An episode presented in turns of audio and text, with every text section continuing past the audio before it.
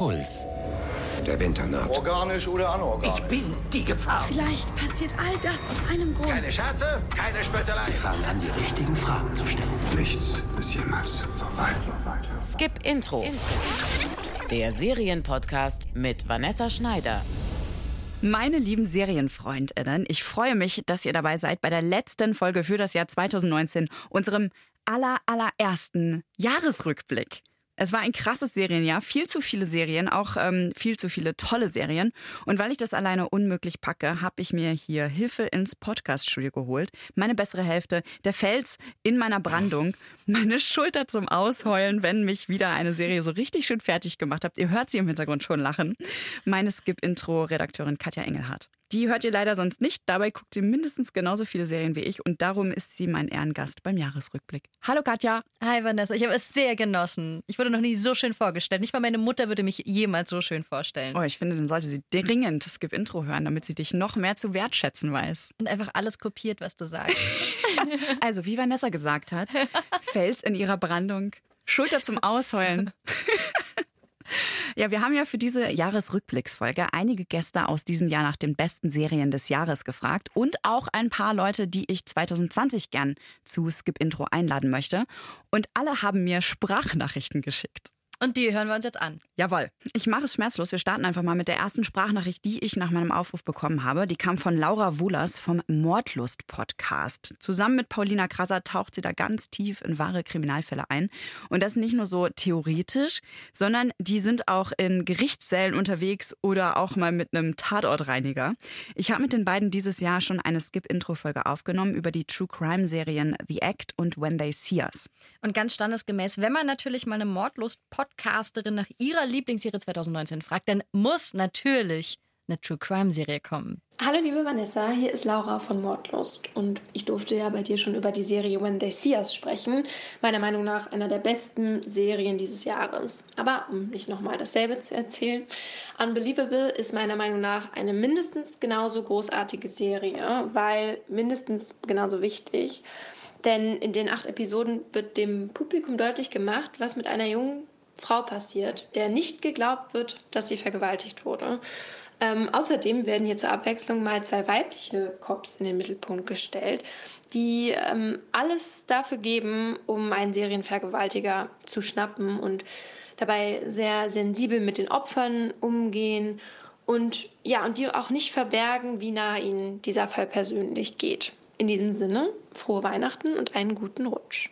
Das wünsche ich euch auch, liebe Laura. Mega süß. Anna Wollner vom Filmpodcast Die Spoilsusen hatte die genau gleiche Idee wie Laura. Äh, und viele von euch wahrscheinlich auch, wenn man euch fragen würde, was eure Lieblingsserie 2019 war. Anna erklärt euch jetzt, worum es bei Unbelievable geht.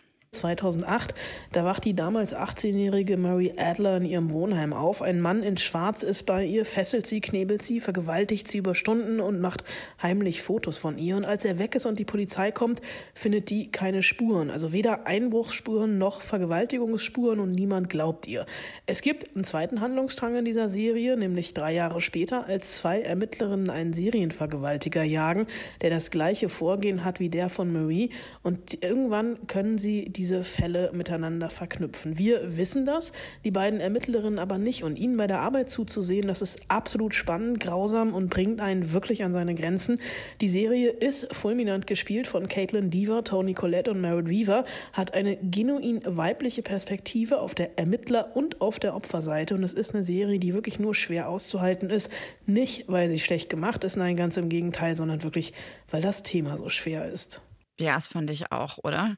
Ja, also das hat mich so krass mitgenommen, die Serie. Ich habe ähm, wirklich unglaublich lang drüber nachgedacht.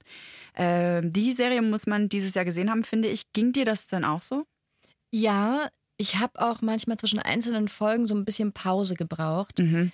weil ähm, die Anna hat ja gerade schon erklärt, worum es genau ging, aber diese Mary Adler, das erste Opfer, das wir zumindest kennen in der Serie, wir begleiten die ja auch dabei, wo sie sich überlegen muss, gehe ich zur Polizei? Welche Aussage habe ich gemacht? Ähm, bin ich mir selber so wirklich sicher, was aber passiert ist? Glaube ich mir das eigentlich Genau. selber, ja. Äh, glaube ich, mit meinen eigenen Erinnerungen habe ich da vielleicht was hinzugedichtet, ähm, habe ich irgendwas gelöscht aus Angst. Dann geht es ja ständig darum, sagt sie die Wahrheit oder nicht. Und das hat mich wahnsinnig mitgenommen. Und außerdem fand ich es auch total nett, ähm, hatte Anna ja auch gerade schon erzählt, dass es um zwei weibliche Ermittlerinnen geht, dass wir da immer wieder mal ein bisschen bei denen zu Hause reinschauen, in die Beziehung, Ja. wie die eigentlich leben. Haben sie einen Hund, haben sie Kinder? Und das aber nie überhand genommen hat. Also die, die Männer wurden nie wichtiger, sondern diese Beziehung und das mal bei denen zu Hause mal so reinschielen, wie es da so aussieht, hat irgendwie mir immer mehr Verständnis für den Charakter gebracht. Fand ich total gut. Und gleichzeitig hat die das aber auch nicht so massiv ähm, definiert oder so. Also selbst wenn sie Mütter Ja. waren, okay, ja gut, das ist halt auch Teil ihrer Persönlichkeit, genauso wie es halt bei einem Ermittler der Fall gewesen wäre. Also das wurde so gleichberechtigt alles behandelt. Das fand ich auch. Ja, und auch sehr stark. entspannt. Also Ja. nie kommt da mal so ein doofer Satz, der sowas sagt wie, ich bin eine Frau, ich kann das auch, weil die Serie das überhaupt nicht nötig hat. Das Ja. fand ich sehr schön entspannt erzählt. Super selbstverständlich auch. Mhm. Und ich finde auch interessant, Unbelievable ist ja eine True Crime Serie, also ist ein wahrer Fall gewesen, der von äh, ProPublica veröffentlicht worden ist. Das war bei ganz vielen Serien dieses Jahr so eine Sache. Die Serien, die ich richtig, richtig gut fand, hat, die hatten alle irgendwie so einen wahren Kern, ähm, Mhm. irgendwas Wahrhaftiges. Ob das jetzt When They See Us war oder Unbelievable oder ähm, auch die großartige Animationsserie Undone, über die wir auch schon gesprochen haben bei Skip Intro Ja. ähm, über eine junge Frau mit psychischen Problemen. Sogar die Superhelden-Serie Watchmen hat dieses Wahre, dieses Wahrhaftige drin. Ähm, und das sind alles Sachen, wo so ganz spezifische persönliche Erfahrungen eine Rolle spielen und die in die Serie eingeflossen sind und mich dadurch ganz besonders berührt und nachhaltig auch beschäftigt haben, was dann dazu geführt hat, dass ich mich ganz krass in so Geschichts-Wikipedia-Einträge eingegraben habe und unglaublich viel gelernt habe. Das ist eigentlich der Traum eines jeden Sachkunde, Biologie, Ethiklehrers, oder? Guckt einfach mehr Serien in der Schule. Einfach. Ist aber wirklich so. Man hat einen ganz anderen Anreiz zu verstehen, was daran stimmt, was daran wahr ist, was vielleicht einfach nur hinzugedichtet worden ist. Und dann fühlt man sich auch selber wie so ein kleiner Detektiv. Ja. Genau. Man wird richtig belohnt dafür. Ja, das äh, finde ich sehr schön und das ist was, was viele Serien dieses Jahr irgendwie ausgemacht hat für mich. Ich habe es gerade schon gesagt, Unbelievable ist auch eine von meinen absoluten Lieblingsserien dieses Jahr gewesen. Was stand auf deiner Liste? Nach wie vor Mhm. ähm, kam, glaube ich, im Frühjahr raus. Deadly Class ist eine Serie, die auf einem Comic basiert. Wir haben drüber geredet bei Skip Intro. Es gibt eine ganze Langfolge von Skip Intro darüber, warum Comicserien sich so gut als Vorlage für TV-Serien eignen. Ähm, Finde ich nach wie vor total super. Ähm, geht um eine Attentäterschule, da gehen Teenager hin, wie es halt so ist im normalen Leben auch, ne? Ähm, und was ich ganz cool fand, war, dass sehr viel vom Comic übernommen worden ist, aber nur wenn es Sinn gemacht hat. Die haben so ein paar Kleinigkeiten schon noch geändert, ein bisschen cooler gemacht, aufpoliert. Ansonsten Dairy Girls Staffel 2. Großartig. Haben wir auch drüber gesprochen, es Ja. gibt Intro-Langfolge, nicht zufällig. Äh, es gab eine neue Staffel Bojack Horseman, die hatte ich auch sehr, sehr, sehr, sehr gerne. Killing Eve hat auch eine zweite Staffel bekommen, habe ich auch gerne geschaut. Und ich glaube, wir müssen nachher nochmal drüber reden, warum ich eigentlich so viele weitere Staffeln von Serien vor allem geschaut habe. Ja, Statt total neu. ist voll das Ding, weil ich schaffe das gar nicht oft. Also, dass ich tatsächlich Anschlussfolgen gucke. Ja, ich muss meine Top 5 kurz loswerden, Bitte. sonst, äh, sonst vergesse ich die nämlich. Äh, einmal meine absolute Lieblingsserie dieses Jahr ist Watchmen. Das ist so brillant, die ist fantastisch großartig. Haben wir auch eine Folge zu aufgenommen. Hört euch die an, bevor ihr die Serie anguckt. Die ist wirklich eine der besten Serien dieses Jahres und auch des Jahrzehnts, wirklich. Äh, dann die Animationsserie Undone, von der ich gerade schon gesprochen habe. Unbelievable natürlich, die super großartige, kreative, völlig weirde und abgefahrene Serie Matryoshka von Netflix. Da darf ich euch nicht so viel verraten dazu. Die muss, die muss man einfach gesehen haben. Es geht grob gesagt um eine Frau, die ähm, in einem Loop fe- feststeckt ähm, auf ihrem 36. Geburtstag und immer wieder stirbt und immer wieder an derselben Stelle aufwacht. Mehr verrate ich dazu nicht. Und dann noch eine Serie, die muss einfach auf diese Liste, weil sie dieses Jahr uns alle sehr beschäftigt hat und mich auch Tschernobyl. Habe ich ja bis heute nicht gesehen. Ja, ist auch echt nichts für die Weihnachtsfeiertage. Die ich mir vielleicht nicht vor. Hey, Mama, Papa, hier alle mal zusammen. Wollen wir uns nicht anschauen, wie das damals abgelaufen ist? nee, ich glaube, das ist vielleicht keine gute Idee. Aber guck sie dir unbedingt mal an. Ja, sollte ich nachholen. Sprachnachrichten? Jawohl. Ich habe mal bei den News Junkies von der News WG bei Instagram eingeklopft. Ähm, ja, vielleicht haben die auch so eine politische Dramaserie gesehen, die ich nicht kenne, die aber mega geil war oder so. Die BewohnerInnen der News WG halten euch ja bei Instagram immer über alles auf dem Laufenden, was in den Nachrichten wichtig ist. Aber Überraschung, News WG-Bewohnerin Helene Reiner hatte einen ganz anderen Serientipp. Die beste Serie 2019 ist für mich Fleabag, ähm, beziehungsweise vor allem die zweite Staffel, die ist nämlich 2019 rausgekommen. Katja, ich weiß, du bist auch ein Riesenfan von Fleabag. Erzähl mal ganz kurz, worum es geht. Frau Ende 20, Anfang 30 ungefähr, lebt in einer Großstadt und na, ich würde mal sagen, die hat nicht so ganz ihre Mitte gefunden. Also das schlüpft von einer Affäre in die nächste, aber alles so ein bisschen ziellos. Also man hat auch nicht das Gefühl, dass sie wirklich Spaß dran hat. Irgendwie legt sich Fleabag, so heißt die im Grunde, also sie hat keinen echten Namen. Sie aber wird auch sie nie ist, so genannt, sie ist halt einer. Die hat überhaupt gar keinen Vornamen, mit dem wir, dem wir irgendwie anheften könnten. Sack voll Flöhe. Sack voll Flöhe. So anstrengend ist es mit der aber auch. Die ist irgendwie so all over the place. Man hat irgendwie das Gefühl, die weiß selber nicht, was sie will, außer ständig fronten. Die legt sich einfach permanent mit allen möglichen Leuten an. Sehr oft sehr witzig, aber dabei halt auch sehr oft ähm, nicht so sensibel, wie man sein könnte. Und dadurch hat sie halt auch viele, ich sag jetzt mal, zwischenmenschliche Probleme mit so einigen anderen Beziehungen. Wir kriegen auch Stück für Stück raus, warum sie so ist, warum sie einfach so wahnsinnig zerstreut ist und nicht bei sich. Das ist die erste Staffel. In der zweiten Staffel, von der Helene gerade erzählt hat, hat sie sich, das merken wir sehr schnell, schon so ein bisschen gesammelt. Ähm, die hat sich so ein paar, ich würde jetzt mal sagen, moralische Leitplanken aufgestellt und lebt mit denen scheinbar auch ganz gut. Das wird aber halt alles ein bisschen schwieriger, als sie dann einen Priester kennenlernt, Mhm. den sie und ihre Schwester immer nur Hot Priest nennen. Der auch tatsächlich ein Hot Priest ist. Und das Beste ist halt nicht so ein Schöling-Hot, sondern einfach, der ist halt witzig und cool und irgendwie lässig und deswegen hot. Und ähm, na, ich sag mal so, wenn eine Frau, die sehr gerne sehr viel Sex hat und viel über Fantasien spricht, dann auf einmal Interesse daran hat, einen Priester zu daten, Da ist was los ja. im Kopf. Und überhaupt, da bewegt sich gerade was bei ihr. Und was ja auch Fleabag so ein bisschen besonders macht im Vergleich jetzt zu anderen Millennial Dramedies oder so, ist, dass sie ähm, ständig in die Kamera reinspricht und uns so direkt adressiert vor dem Bildschirm. Ähm, das klingt dann übrigens so. The only thing harder than having to tell your super high powered, perfect, anorexic, rich super sister that you've run out of money is having to ask her to bail you out. I'm just gonna ask her. I'm just gonna come. Do you need to borrow money? No. Ähm, interessanterweise, ich finde, die erste Staffel ist gar nicht so gut gealtert. Wenn man die jetzt nochmal schaut, denkt man sich immer so, ja, so was, war das war mal interessant, eine Frau, die hat viel Sex, ja, wow, was soll's jetzt? Und diese zweite Staffel spinnt es nochmal echt weiter, ist so voll auf der Höhe der Zeit und das, das ist wahnsinnig süß. ist. Schaut euch das mal an. Es gibt nämlich eine Szene, da wird ganz wichtig, dass Fleabag, also die, die Hauptdarstellerin, die Figur, immer in die Kamera schaut. Und das behält ja außer ihr niemand. Also Ja. die spricht mit uns und alle anderen sind so, die kriegen gar nichts mit. Bis auf diesen ganz wichtigen Moment, wo der Hot Priest eben auch eine Rolle spielt. Und es ist so cute. Ja. Es ist wirklich, es ist vielleicht der, der romantischste Serienmoment für mich 2019. Jetzt, wo ich es gesagt habe, glaube ich wirklich, dass es stimmt. Oh. Jedenfalls hätte ich aber bei Helene eigentlich gedacht, dass die äh, so News-WG-mäßig irgendwie eine krass politische Serie irgendwie rauskramt, so wie du ja auch schon gedacht hast. Messias oder sowas, ne? Ja, irgendwas, Oder wo man sich, Tschernobyl meinetwegen sogar. Ja, oder wo man sagt, ah, da habe ich jetzt aber mal was über das deutsche Demokratieverständnis gelernt. Keine Ahnung, welche Serie das sein sollte. Und deswegen bin ich jetzt aber auch voll gespannt, warum Helene jetzt ausgerechnet Fleabag so gepackt hat. Also erstmal bin ich sowieso ein Riesenfan von britischem Humor. Also dieses direkte, absurde, zynische ähm, oder auch mal total schwarze. Das finde ich mega. Ich wusste auch tatsächlich bei manchen Szenen in der Serie nicht, ob ich jetzt lachen oder weinen soll. Und das wird einfach so genial transportiert äh, von der Hauptdarstellerin der Serie. Also in die habe ich mich eigentlich von Anfang an verliebt, weil sie auf so eine wunderbare Art super crazy ist. Also sie pöbelt rum, verhält sich wie ein Arschloch, ist im nächsten Moment dann wieder total verletzlich. Äh, Und ich finde, das macht sie halt total echt und das führt dazu, dass man, dass man super mitfiebert und auch immer wieder von ihr überrascht wird. Ich glaube, man kann nicht nicht hooked sein direkt vom Anfang der zweiten Staffel, also erste Folge. Ähm, da sieht man die Hauptdarstellerin auf der Toilette von einem ziemlich edlen Restaurant. Ihr Gesicht ist voll mit Blut. Sie schaut in die Kamera und sagt, This is a love story. Und dann folgt so ein super absurdes Dinner mit ihrer Familie, das absolut schlechte Voraussetzungen hat, ähm, das sich total hochschaukelt und dann einfach so völlig eskaliert. Ich will nicht spoilern, aber es lohnt sich auf jeden Fall, das zu schauen.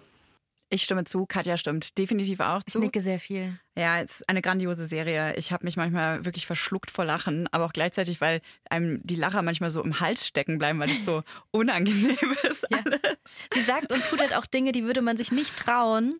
Aber wenn man das so sieht Ja. auf dem Laptop oder irgendwie, keine Ahnung, Fernsehbildschirm, denkt man sich immer so, boah, gute Idee. Ja, Sollte es- man einfach mal machen. Es ist ja nicht nur sie, das Problem ist ja auch noch alles um alle Leute um sie herum, die auch alle vollkommen irre sind. Alle haben Schaden. Ihre ich Eltern. liebe die, die ihre Stiefmutter, Schwester. gespielt von Olivia Coleman. die ist so so lustig. Wie könnte man jetzt relativ schnell beschreiben? Die ist eine Künstlerin und sie lebt es auch ganz wahnsinnig. Ja. Und sie ist immer ganz theatralisch und sie ihre Kunst, total ihre. Kunst.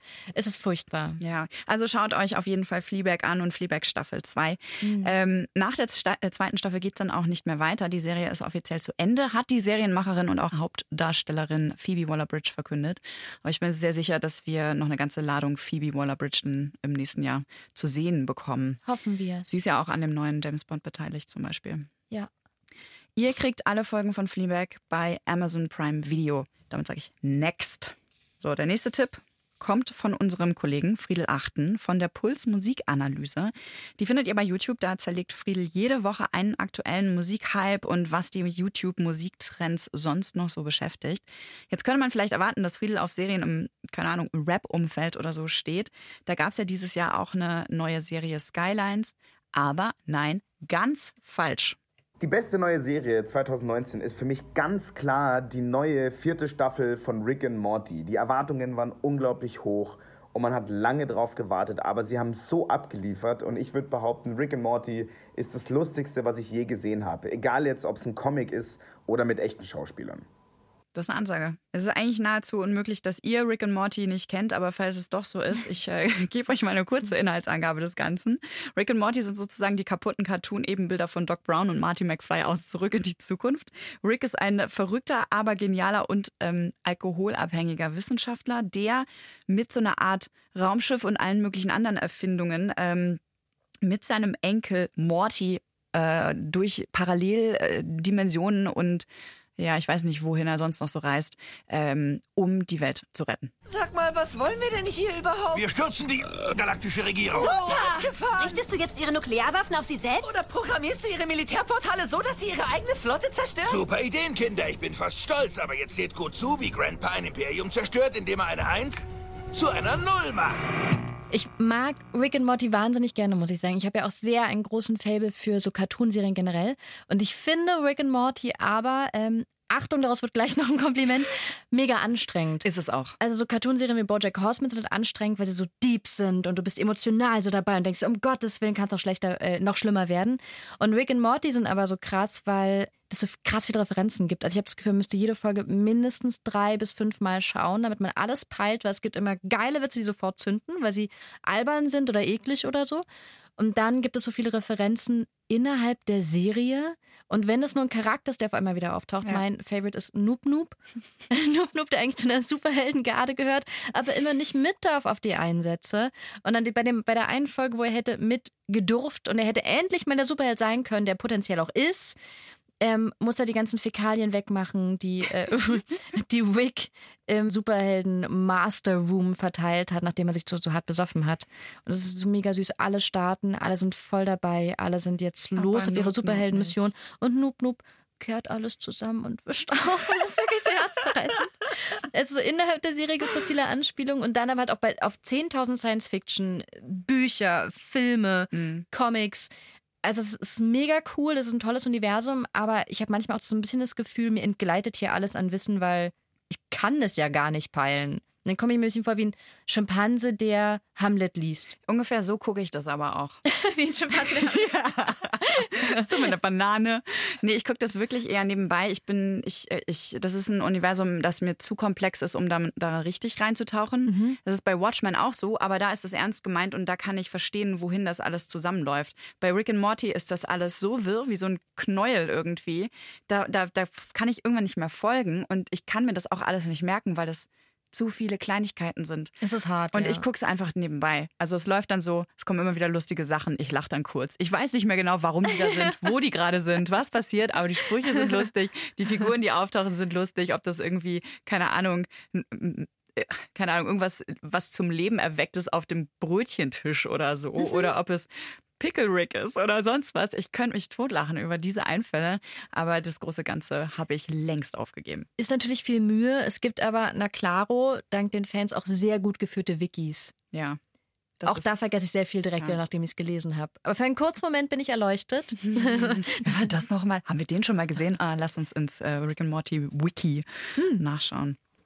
Ja, also auf jeden Fall ist Friedel Riesenfan Und ich finde, wir hören uns jetzt mal ganz kurz seine Laudatio nochmal an. Was mich so begeistert hat, ist, dass es immer total unberechenbar ist. Man weiß nie, wo die Geschichte hingeht. Es ist total absurd und abstrus und dadurch, dass es auch in theoretisch allen möglichen Paralleluniversen stattfinden kann, ist es grenzenlos. Also die Geschichten, die sie erzählen können, sind grenzenlos und das ist so genial und sie lassen sich immer wieder neue Geschichten, neue wilde Charaktere einfallen und es ist immer wieder aufs Neue eine große Überraschung und macht mega Bock. In der fünften Folge der Staffel 4, da gab es einen Moment, den fand ich so absurd. Rick und Morty fliegen zu einem Schlangenplaneten und Rick scannt die Kultur dieses Planeten und findet Schlangenjazz. Und dieser Schlangenjazz ging einfach. Das fand ich so dumm, funny, weird. Das ist, ich habe so gelacht. Ich fand's so geil, so blöd. Also ich hab's geliebt. ich finde Schlangenjazz, allein das Konzept, das muss ja so klingen. Super. Großartig. Ja, darf kein Ton daneben gehen, ne? Oder ist das Free Schlangenjazz? Mega abgespaced. Äh, Katja, ist es auch auf deiner Jahresendliste so als Comic- und Cartoon-Serien-Fan? Ja, äh, aber schon allein aus Eitelkeit. Also wer bin ich jetzt zu sagen, nein, ist es nicht? Das ist ja so, als wenn man sagt, ich liebe Musik, aber Cher und Kurt Cobain sind furchtbar. Okay, das ist vielleicht für manche Leute gar nicht so unlogisch. Aber Helene Fischer. Ja, voll, das muss halt so ein bisschen sein. Ja, das verstehe ich schon. Also ich muss leider zugeben, ich habe es noch nicht geschafft, diese äh, in die neue Staffel reinzuschauen. Ähm, werde das definitiv noch nachholen, irgendwann so nebenbei glaube ich. Wieder nebenbei, wie ein Affe, der Hamlet liest. Alles rauscht an Vanessa vorbei. Mit einer Banane. Ähm, ihr findet auf jeden Fall alle vier Staffeln bei Sky Ticket. Bei Netflix gibt es auch äh, drei Staffeln, allerdings nicht die neueste. Katja, wir reden hier die ganze Zeit von geilen Sachen. Mhm. Ich finde, wir sollten auch mal drüber reden, was uns enttäuscht hat. Was ja. hat dich enttäuscht?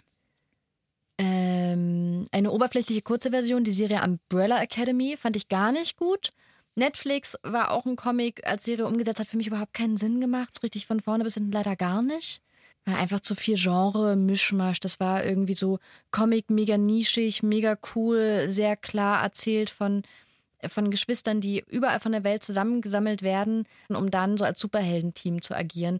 Ist natürlich alles nicht so einfach, haben auch zwischenmenschliche Probleme, na, na, na, na, na. Idee voll geil, Umsetzung irgendwie zu unkonzentriert, würde ich, ich fast sagen. irgendwie voll boring. Ich habe reingeguckt und irgendwie dachte ich, ja, wieder die gleiche Story, sonst auch immer. Da würden irgendwelche ja. Konflikte zwischen denen sein. I don't care. Und es hat mich irgendwie gar nicht, gar nicht mitgenommen. Ja, also Comic voll lesen, der ist mega gut. Glänzend ist allerdings die Figur Klaus, die dieser Mann spielt, dessen Namen ich schon wieder vergessen hat. Robert, keine Ahnung, was doch bei den Misfits mitspielt. Und schon wieder so eine coole, verrückte, spleenige äh, Figur hat, die auf jeden Fall die ganz klare Figur ist, die halt für die ganzen Lacher sorgen soll. Und auch eine perfekte Meme-Vorlage bietet. Ach, so gut, so gute Memes. Ja. Aber vor allem, wenn ich, wenn ich ganz ehrlich bin, ist die längere Antwort. Wenn ich ganz ehrlich bin, bin ich das ja vor allem enttäuscht, was Serien angeht, von meinem Serienkonsum, weil ich merke, dass ich mich immer weniger auf komplett neue Sachen einlasse. Äh, manchmal entdecke ich auch neue Serien, wo sich rausstellt, die ist ja gar nicht neu. Sowas wie Behind the Garden Wall kommt mal auf Netflix. Tolle Serie, ganz Super süß. schön animiert. Nur ich glaube 2014. Ja. Ja, zehn Minuten ähm, pro Folge, wahnsinnig süß und zwei Geschwister, die sich verlaufen haben und quasi innerhalb von so einem Märchenreich nach Hause finden wollen. Und wenn ihr die letzte Folge geschaut habt, sehr liebevoll animiert, dann schaut direkt nochmal die erste, weil dann seht ihr, was ihr in der ersten Folge schon alles hättet peilen können. War sehr schön. Äh, Chris Isaac, der Sänger, der äh, This Wicked Game Replay gesungen hat, der spricht dann eine Rolle. Ähm, Elijah Wood, glaube ich, auch. Elijah Wood spricht auch eine Rolle, das stimmt. Äh, wahnsinnig schön.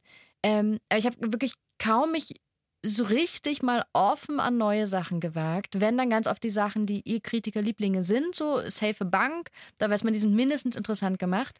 Und sonst habe ich mich vor allem immer auf Staffeln gefreut von Serien, die halt neu waren. Bojack Horseman, Killing Eve, Rick and Morty, ähm, Derry Girls, wo ich halt in einem Universum bin, was ich eh schon mag. Was ich kenne, die Staffel kann mich zwar enttäuschen, aber auf jeden Fall kriege ich neue Geschichten von meinen Figuren. Oder habe so komfortmäßig Serien geschaut. So, hier, ich hole mir eine Pizza, setze mich auf die Couch oder in die Badewanne. Was schaue ich? Klar, Gravity Falls, Adventure Time, irgendwelche Cartoon-Serien oder irgendwas, wo ich schon weiß, diese Serie ist quasi wie mein weicher Flanellschlafanzug. Ja. Mit dieser Serie fühle ich mich wohl.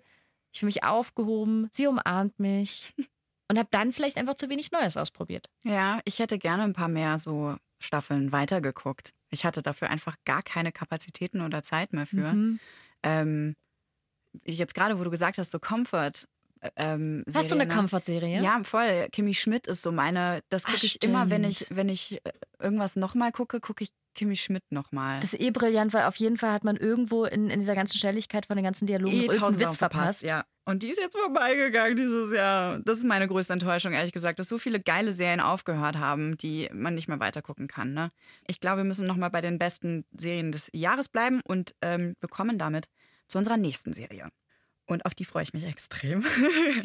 die habe ich also zum Zeitpunkt dieser Aufnahme hier, wo wir jetzt hier gerade sitzen, ne, vor genau einem Jahr gesehen. Ich weiß noch ganz genau, wie ich im Zug zu meiner Mama nach Norddeutschland saß und mir die ersten Folgen dieser Serie vorab auf meinem Handy angeguckt habe. Ich habe so laut im Zug gelacht. Ich habe Tränen vergossen vor allen Leuten. Es war einfach so eine krasse Qual für mich, das alles für mich selbst zu behalten, dann auch die nächsten Wochen, weil ich ja nicht drüber reden durfte, wie großartig diese Serie Und ist. wenn du jetzt noch aufhören würdest anzugeben und uns einfach zu sagen, was das für eine Serie ist. Okay, das äh, übernimmt jetzt unser geschätzter Kollege Kevin Ebert vom Puls Sex Podcast im Namen der Hose. Der klärt euch jetzt auf. Hallo, liebe Vanessa. Ich würde sagen, das ist tatsächlich, und es liegt nicht nur daran, dass ich den Sex-Podcast mache, sondern ich glaube, es ist wirklich Sex Education bei Netflix. Ich finde, das war so eine ganz besondere Serie, die so ein bisschen nochmal herausgestochen ist von allen anderen. Und wenn ich da ehrlich drüber nachdenke, ist das, glaube ich, meine Lieblingsserie, die ich auch am härtesten weggebinged habe äh, in 2019.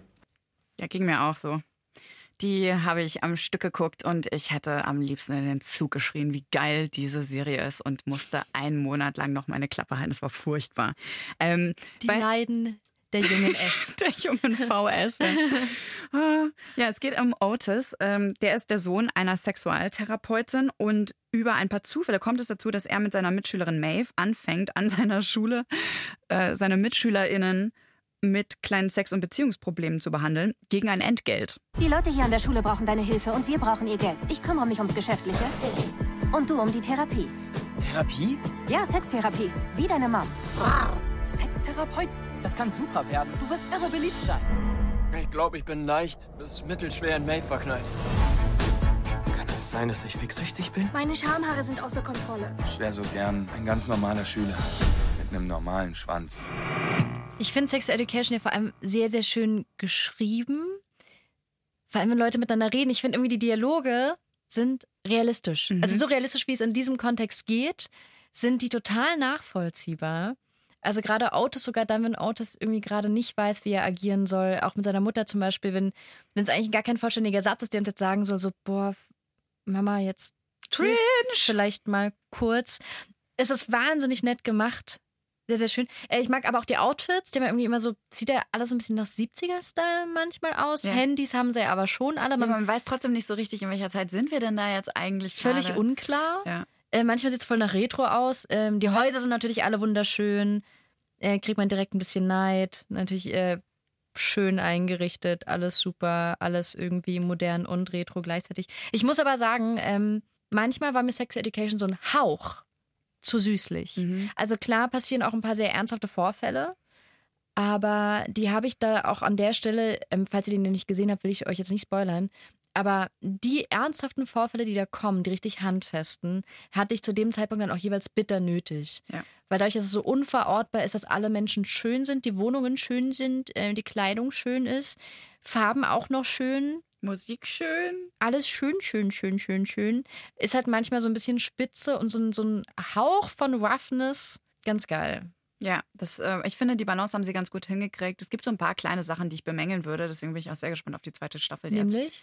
Da ein paar, paar Figuren und deren Entwicklungen. Also es ist wirklich eigentlich nur eine Figur, Sag- die ein totales Klischee bleibt und deren Namen ich leider vergessen habe. Der, der Dude, der Sohn vom Rektor. Schuldirektor. Ja. Weiß nicht, wie er heißt. Er ist auf jeden Fall so ein Macker und ich will euch das nicht vorwegnehmen, das müsst ihr euch wirklich selber anschauen, aber es ist relativ erwartbar, was mit dem passiert. Und das fand ich sehr schade. Und es war wieder, ist so eine leichte Klischeegeschichte gewesen irgendwie. Ähm, ich bin sehr gespannt, wie seine Entwicklung jetzt weitergeht in der zweiten Staffel, ob es das noch auffangen kann. Kevin von dem Namen der Hose findet auch noch was anderes ähm, sehr wichtig, was wir noch nicht genannt haben. Und zwar finde ich einfach richtig krass, wie es schafft, diese Serie so ganz einfach und vollkommen ohne Zwang mit Tabus zu brechen und alles offen zu thematisieren. Und zwar ist es ja so, dass in der Serie Otis selber auch als eine Art Sextherapeut fungiert und mit seiner Mutter mega offen über Sex redet, die wirklich Sextherapeutin ist. Es heißt, in der Serie wird offen über alles geredet und von der Serie selbst werden alle möglichen Themen angesprochen. Also wir haben äh, lesbisches Coming Out, wir haben schwules Coming Out, wir haben Abtreibung, wir haben Erektionsprobleme, da ist wirklich alles dabei, so natürlich auch dann solche so Coming of Age Sachen. Aber da werden echt, was Sex und Liebe und Beziehungen und Probleme, die es da gibt, angeht, eigentlich alle Sachen thematisiert. Und das finde ich richtig geil. Also deswegen finde ich die Serie so toll. Absolut. Ähm, ich werde übrigens mit Kevin Mitte Januar über die zweite Staffel von Sex Education sprechen bei Skip Intro. Das könnt ihr euch jetzt schon mal im Kalender markieren. Weil dann nämlich auch die zweite Staffel bei Netflix startet. Ich bin für die nächste Serie. Alright. Ein Serienhighlight haben wir noch. Und ich habe ja mitgeschrieben hier, ne? Ich bin, ich bin ja sehr eine, eine der aufmerksamsten Hörerinnen von Skip Intro, würde ich sagen. Und wir hatten noch gar keine deutsche Serie. Dabei würde ich jetzt eigentlich mal sagen, war das ein ganz gutes deutsches Serienjahr, Doch, oder? doch, 2019 war ein, wenn man länger drüber nachdenkt, dann fallen einem ganz viele Sachen ein. Einmal Skylines, das war, glaube ich, so die letzte von Netflix äh, im Rap-Umfeld äh, von Frankfurt Mhm. hat die gespielt, wurde leider sofort wieder abgesetzt. Hat mich sehr geärgert. Äh, dann kam die zweite Staffel von Dark, auch bei Netflix. Unglaublich geil. How to Sell Drugs Online Fast. Ja, im ZDF gab es noch einige Sachen, bei Arte gab es noch irgendwas. Es Bauhaus. Die Bauhaus-Geschichte, Charité gab es eine neue Staffel. Ah, Keine Ahnung, es gab super viel deutsche Babylon Serien. Berlin ist gerade wieder gestartet. Richtig. Der Pass kam auch noch Anfang des Jahres raus. Also da war wirklich viel los dieses Jahr. Viele von denen, die wir gerade erwähnt haben, also How to Sell Drugs Online Fast, Skylines, Dark, haben wir auch längere Folgen zu aufgenommen. Könnt ihr mal in unserem Feed nachschauen, da findet ihr die. Ähm, Es gab auf jeden Fall jede Menge gute deutsche Serien dieses Jahr. Ja. Würde ich mich nicht wohl dabei fühlen, da jetzt eine beste deutsche Serie zu Mhm. küren. Aber das müssen wir auch gar nicht tun. Dafür haben wir einen Experten in Deutschland, nämlich Jens Meyer vom Serienreif-Podcast. Seit zwei Jahren gibt es den schon. Da spricht er halt eben auch mal mit Macher und Macherinnen von deutschen Serien und auch über die Entwicklung der deutschen Serienlandschaft. Hallo Vanessa, liebe Grüße aus Berlin nach München vom Serienreif Podcast. Ich fühle mich sehr geehrt, dass du mich nach meiner Lieblingsserie aus Deutschland 2019 gefragt hast, nach meiner neuen Lieblingsserie. Ich habe lange darüber nachgedacht, bin dann aber doch relativ schnell äh, äh, auf eine Serie gekommen, die gerade erst gelaufen ist, im November, nämlich im ZDF. Öffentlich-rechtliches Fernsehen sogar im Nachtprogramm. Da haben es bestimmt nicht so viele gesehen, aber dann in der ZDF-Mediathek, wo die Serie auch immer noch abzurufen ist, haben es einige gesehen, über Social Media auch verbreitet. Da ist es dann doch so ein kleiner Hit geworden, so ein kleiner Insider-Tipp. Die Serie heißt Fett und Fett von Jakob Schreier und Chiara Grabmeier. Die Serie steht auch auf meiner Topliste für 2019. Ähm, ist wirklich super toll. Jakob Schreier spielt auch die Hauptrolle, den äh, Chaoten Jakob, genannt Jaksch. Ähm, der ist nach seinem Studium irgendwie in so einem Limbo hängen geblieben. Der lässt sich durch das Nachtleben treiben, während alle in seinem Freundes- und Bekanntenkreis ihr Leben leben, Familien gründen, Karriere machen, was man halt so macht mit Ende 20. Man kommt an so einen Punkt in seinem Leben, dass es nur wenige Dinge gibt, die einem wirklich Spaß machen. Essen, ne? äh, Trinken oder Saufen halt. Äh, Sex natürlich. Und Geld. Aber Geld und Sex sind schwierig. Also endet man fett und besoffen. Die Serie spielt auch äh, zum Großteil in München. Und nur falls ihr nicht so oft in München seid, ne? Äh, da sieht man auch so ein paar Seiten, die nicht ganz so Klischee sind von der Stadt. Blöd aber dann, als Jaksch tatsächlich mal eine Frau kennenlernt, die ihn wirklich interessiert, wo auch was zurückkommt, stellt sich natürlich raus, die Frau wird nach Berlin ziehen. Wie so viele. Warum hat die Serie mich so begeistert? Ja, ich habe ja gesagt, sie hat mich kalt erwischt und das liegt ein bisschen daran, ähm, dass Fett und Fett zeigt und auch so ein bisschen daran erinnert hat, dass eine Serie eben nicht mega aufwendig und mega groß sein muss, keine teuren Kulissen und keine teure Ausstattung haben muss und kein total ausgefeiltes Konzept dahinter stecken muss, kein historisches Epos sein muss und auch kein, kein Gangster-Drogendrama, sondern dass es immer eben hauptsächlich auf die Figuren ankommt und dann kann man auch kleine Geschichten erzählen und genau das tut Fett und Fett mit so einer, ja, schon fast beiläufigen Art, dass es einfach total cool ist und total entspannt irgendwie auch ist und unanstrengend, weil es wird teilweise doch auch immer anstrengender, sich diese Serien anzugucken, weil man immer mehr erwartet und die Serien auch irgendwie immer mehr bieten wollen und sich gegenseitig übertrumpfen wollen. Ja, Fett und Fett hat diese Ambitionen alle nicht. Fett und Fett ist irgendwie so wie seine Hauptfigur Jaksch, der eben auch irgendwie gar keine Ambitionen hat und wie so viele Ende 20 auf der Suche in seinem Leben ist nach dem, was irgendwie wirklich zählt. Und ähm, dabei können wir es eben in so kleinen Miniatur-Episoden verfolgen. Das funktioniert mal besser und mal nicht ganz so mega. Am Ende gibt es aber dann doch auch wieder eine Folge mit so vielen What the Frack-Momenten, dass da wieder alles gewonnen ist. Deswegen ist die Serie eindeutig mein Tipp in diesem Jahr. Ich wünsche dir und allen euren Hörerinnen und Hörern schöne Feiertage, einen guten Rutsch ins neue Jahr und sag Adieu. Tschüss Jens, dir auch ein tolles neues Jahr 2020. Ich bin sehr gespannt, was für tolle neue Serien wir aus Deutschland dann sehen werden.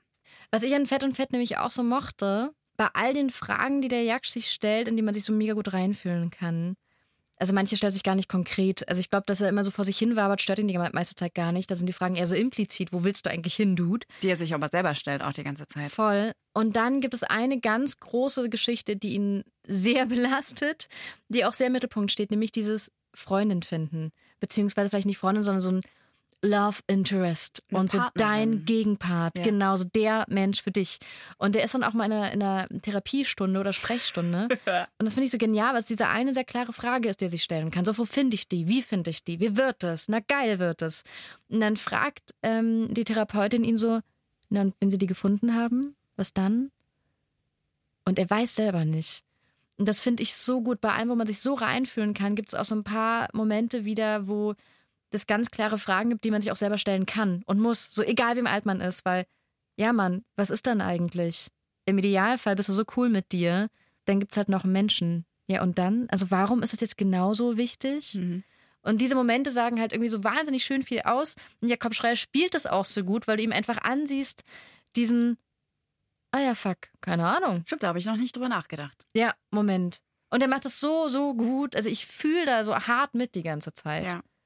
Habe ich auch. Ich fand die Figur so liebenswürdig und so liebenswert und in vielen Sekunden auch, oder Sekunden, in vielen Momenten auch einfach so bewundernswert, weil der sich hat so treiben lassen. Der mhm. hat so mhm. viele Dinge einfach losgelassen, auch wenn er sich verzweifelt an dieser Idee dieser Partnerschaft so festgeklammert hat gleichzeitig. Ne? Aber der hat so sich einfach so treiben lassen, was, was ich nie kann. Ich kann nicht auf Partys einfach mit Leuten mitgehen oder äh, einfach am ja. Ende nicht mein Ziel verfolgen, sondern irgendwo abbiegen und dann ganz woanders rauskommen. Und er macht das den ganzen Tag lang.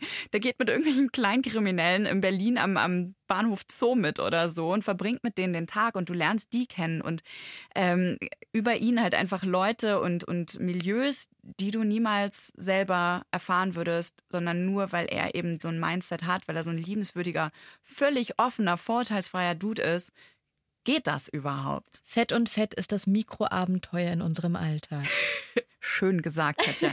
Uns sind übrigens die Sprachnachrichten ausgegangen. Das heißt, wir sind am Ende dieser allerletzten Folge diesen Jahres 2019. Damit bleibt uns nur noch eine Verabschiedung übrig. Wir wünschen euch auch einen guten Start ins Jahr 2020, ein entspanntes Jahresende, schöne Feiertage. Was könnte man noch wünschen? Gesundheit, Glück, gute Serien. Zeit für Serien auch. Sehr wichtig. Finde ich gut. Mhm. Wir hören uns auf jeden Fall im neuen Jahr wieder. Bis dann könnt ihr uns beiden ja mal schreiben, was euch bei Skip Intro fehlt und was wir besser machen können oder was ihr besonders gut findet. Wir, Katja und ich, freuen uns über euer Feedback. Schreibt uns an podcast.deinpuls.de oder an 0173 644 3410. Macht's gut und bis zum nächsten Jahr. Fortsetzung folgt. Redaktion Katja Engelhardt und Marion Lichtenauer. Produktion Francesco Burgio. Sounddesign Lorenz Schuster und Enno Rangnick. Jede Woche neue Serientipps. Auf deinpuls.de slash skipintro.